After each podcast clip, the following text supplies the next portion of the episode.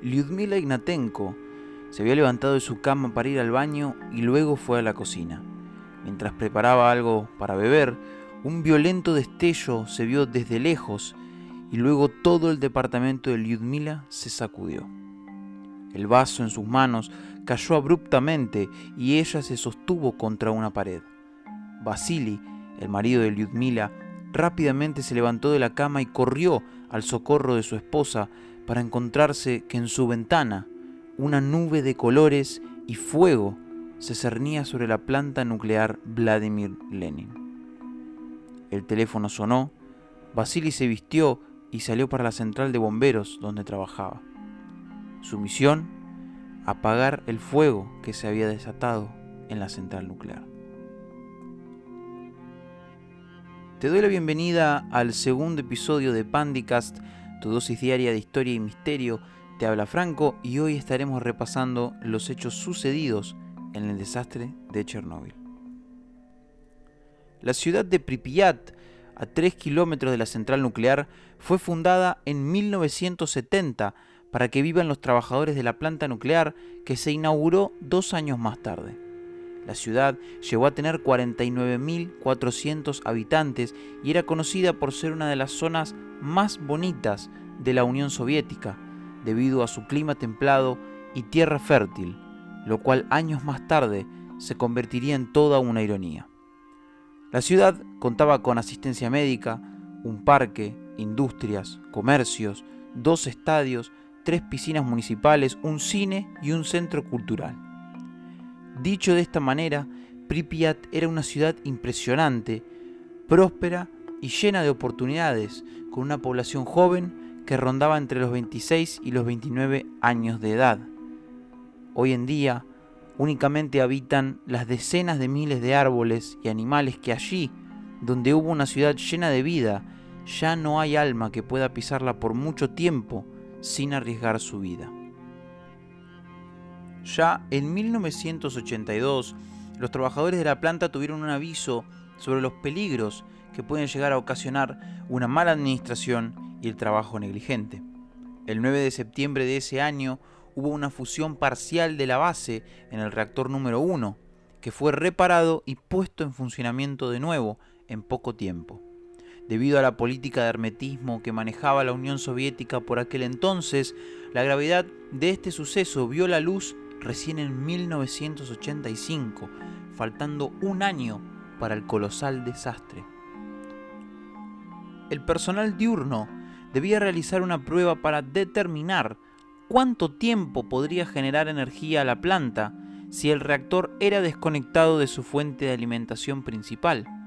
Los operarios del turno del día habían sido instruidos con toda la información y procedimientos a realizar. Además de eso, contaban con un equipo de ingenieros eléctricos que debían probar el nuevo sistema. Y tras haber logrado descender la potencia, los operadores de la planta tuvieron que posponer la prueba porque una central en Kiev se quedó fuera de línea. Esta central le pidió a la planta en Chernóbil que se encarguen del abastecimiento de energía de la tarde. Recién a las 23 horas del 25 de abril, faltando una hora para el cambio de turno, se reanudó con la prueba, pero ya no había tiempo. El turno de la noche tenía instrucciones de solamente monitorear los cambios de calor remanente, pero ese imprevisto en Kiev fue indirectamente un condimento más para el fatal accidente. Los operarios del turno de la noche en la central disminuyeron la potencia hasta niveles alarmantes y aquí comenzó una serie de decisiones afortunadas que llevaron a la catástrofe. Para controlar la caída de potencia, se debían retirar las barras de control del reactor, que son utilizadas, como bien indica su nombre, para controlar la reacción de fisión en un reactor nuclear. Pero toda acción tiene un precio. Al sacar las barras de control se evita el descenso de potencia, pero se aumenta la probabilidad de que suceda una fisión dentro del reactor. La baja potencia, la falta de barra de control dentro del reactor, sumado a una inestable temperatura y la presencia de xenón 135 disparó todas las alarmas. La potencia seguía disminuyendo. El pánico aumentaba a medida que el riesgo de fisión en el reactor se hacía cada vez más un hecho. La inexperiencia y la falta de conocimiento habían quedado expuestas y los trabajadores comenzaban a dar manotazos ahogados para tratar de resurgir de ese pozo de inminente peligro. A la 1 y 23 de la madrugada con 45 segundos, los jadeos y gritos de los operarios fueron cubiertos por el ruido de la explosión. La fuerza imparable de la fisión voló la tapa del reactor de 2.000 toneladas como si fuera un papel. La puerta al infierno quedó descubierta y fue el hombre quien se atrevió a abrirla. Recién a la una y media de la mañana llegaron los bomberos, entre ellos Vasily Ignatenko, quienes no sabían que ese incendio, que parecía como cualquier otro, iba a ser su último trabajo y el más peligroso. Los bomberos sentían un extraño sabor a metal en sus bocas, según se ha reportado, producto del grafito que había dentro de las paredes del reactor que ahora estaba esparcido por el suelo. Por varias horas, estos valientes hombres lucharon contra las llamas y evitaron que se propaguen por el resto del edificio. Pero al mismo tiempo que libraban una batalla con un enemigo, había otro en el aire, escondido, invisible, que lentamente penetraba de manera instantánea y violenta su ropa y equipo de protección hasta llegar a la piel y destruir todo a su paso. La central tenía dos dosímetros de alto alcance. Tenían un dosímetro que era capaz de medir hasta 1000 Röntgen por segundo, pero este quedó enterrado en los escombros cuando se derrumbó una parte del edificio. En cuanto al otro, apenas lo encendieron, hizo luces y se quemó por completo.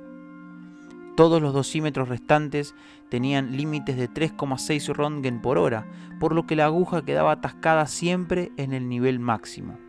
En consecuencia, los empleados solo podían determinar que el nivel máximo de radiación estaba en algún lugar por encima de esa medida, cuando en ciertas áreas las medidas llegaban a los 30.000 Röntgen por hora. Con los niveles de radiación que habían en la planta, un ser humano tardaría solamente 15 minutos en absorber la dosis letal. Debido a las inexactas lecturas que arrojaban estos dosímetros, el jefe del turno nocturno, Alexander Akimov, supuso que el reactor estaba intacto, mientras que en realidad el enemigo invisible seguía entrando en ellos. Los 15 minutos letales comenzaban a correr. Las autoridades soviéticas pensaron que no tenían de qué alarmarse, ya que los dosímetros marcaban una radiación que según ellos era el equivalente a una radiografía común. Pero en realidad, 3,6 Röntgen era el equivalente no a una, sino a 400 radiografías. Y esa lectura era la máxima para un dosímetro de bajo alcance. Las primeras señales de preocupación comenzaron a caminar por los pasillos del Kremlin y se ordenó organizar un grupo de expertos científicos para detener los avances de este peligroso enemigo invisible que en menos de seis horas ya había diezmado por completo a bomberos y trabajadores de la planta. Los hospitales estaban colapsados, los bomberos llegaban con los rostros rojos por la exposición y los cuerpos hirviendo. Los valientes doctores y enfermeras no estaban al tanto de lo que se enfrentaban y creían que los cuerpos habían sido quemados por el fuego de la explosión. Rápidamente se les quitó la ropa a todos y esta misma fue encerrada en el sótano del hospital. Tal fue la radiación que estas prendas recibieron que a día de hoy, 34 años después, siguen registrando niveles mortales de radiación. Los 15 minutos se habían terminado. Valery Legasov era el subdirector del Instituto Kurchatov de Energía Atómica. La mañana del 26 de abril de 1986 lo había despertado con noticias desde el teléfono. La planta nuclear de Chernóbil había tenido un accidente y la medida de radiación que le dijeron por teléfono lo preocupó. Inmediatamente Legasov partió para el Kremlin, donde se le ordenó, junto a un grupo amplio de científicos, hacerse cargo de la comisión investigadora del desastre junto a Boris Yerbina, vicepresidente del Consejo de Ministros.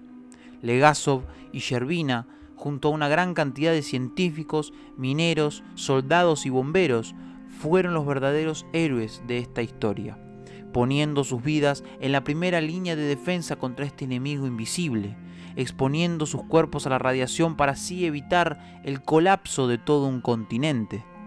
Debían evitar el avance, debían evitar a toda costa una situación peor a la que habían llegado. Una vez más, el pueblo soviético no podía ceder terreno, ni un paso más. Yerbina y Legasov fueron en helicóptero hasta la ciudad y desde los aires Legasov vio la imponente y mortal nube de desechos radiactivos que opacaba al sol, dejando boquiabiertos a todos los tripulantes del helicóptero. La temperatura del núcleo llegaba a los 2500 grados, el grafito del reactor se teñía de un color rojo incandescente y los metales se fusionaban con el combustible, creando una enorme masa líquida fosforescente. Mientras tanto, una columna de humo radioactivo se erguía, llegando a una altura escalofriante. Legasov quedó aterrado, no solo ante la situación y el estado del reactor, sino también ante la negligente e ignorante postura de los políticos y oficiales presentes, que se encargaban de minimizar lo que había pasado. Rápidamente, el científico ordenó organizar vuelos en helicóptero cuya misión era arrojar una mezcla de arena, dolomita, boro, arcilla y plomo para poder contrarrestar los efectos. El boro, absorbente de neutrones, evitaría que se produjera una reacción en cadena, el plomo estaba destinado a contener la radiación gamma, la dolomita serviría como una fuente de dióxido de carbono para ahogar el fuego, y la arena y la arcilla iban a mantener la mezcla unida, impidiendo la liberación de partículas. Para el 13 de mayo ya se habían realizado 1.800 vuelos y aproximadamente 5.000 toneladas de material fueron arrojadas con el fin de evitar que el humo siguiera saliendo del reactor. Sin embargo, por más éxito que tuvo esta misión, el trabajo no estaba terminado y tampoco estaba cerca de finalizar.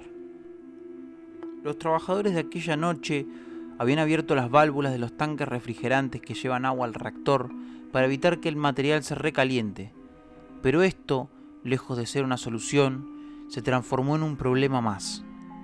El combustible comenzó a corroer el suelo del reactor hacia los tanques y en caso de que este combustible llegara al agua, se iba a formar una especie de lava que contaminaría todo el suelo. La misión a realizar consistía en abrir la válvula de salida para que el agua del sótano de la planta salga y no se fusione con el combustible del reactor. Tres valientes trabajadores de la planta se ofrecieron voluntariamente a realizar dicha tarea, a pesar de que sabían que bajar allí supondría una muerte segura a corto plazo. Los tres hombres entraron simplemente con un traje de neopreno, linternas y dosímetros para chequear los niveles de radiación. Los mismos dijeron que en algunos tramos donde la radiación era más alta, corrían para evitar estar mucho tiempo ahí. La misión fue todo un éxito y el agua se evacuó de manera correcta, pero aún así esto solo eran pequeñas victorias para la comisión que todavía no había logrado la victoria final. El combustible terminó llegando al sótano, pero ahora se sumaba otro problema más. Había una capa de hormigón que separaba la tierra del fondo del reactor, y Legasov temía que esta capa fuera penetrada por lo que se ordenó juntar mineros, cuya tarea era abrir un espacio para que se pudiera instalar un intercambiador de calor, cuya tarea era impedir que el núcleo fundido se hundiera en aguas subterráneas.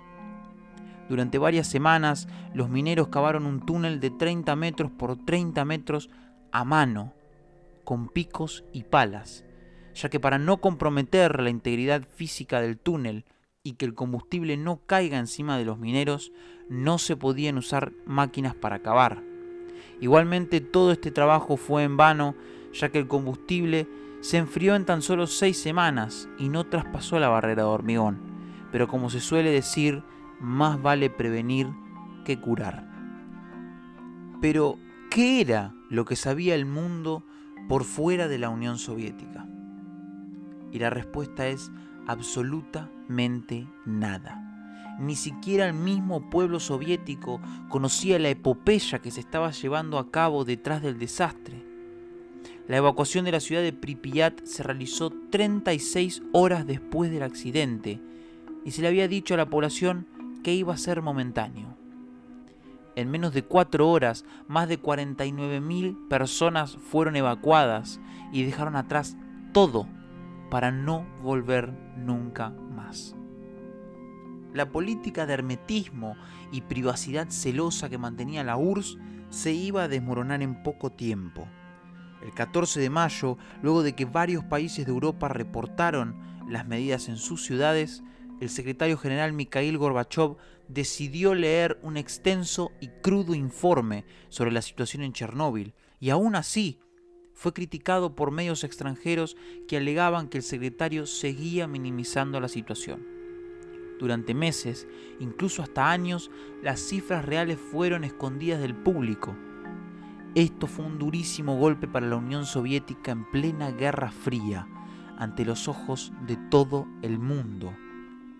Esa imagen de acero y frialdad perfecta que habían forjado se derrumbaba a pedazos al igual que el reactor número 4 de la planta nuclear. Pero todas las historias tienen un villano, o al menos eso nos decimos los seres humanos, que nos encanta buscarle nombre y apellido a la causa de algún desastre o algún error.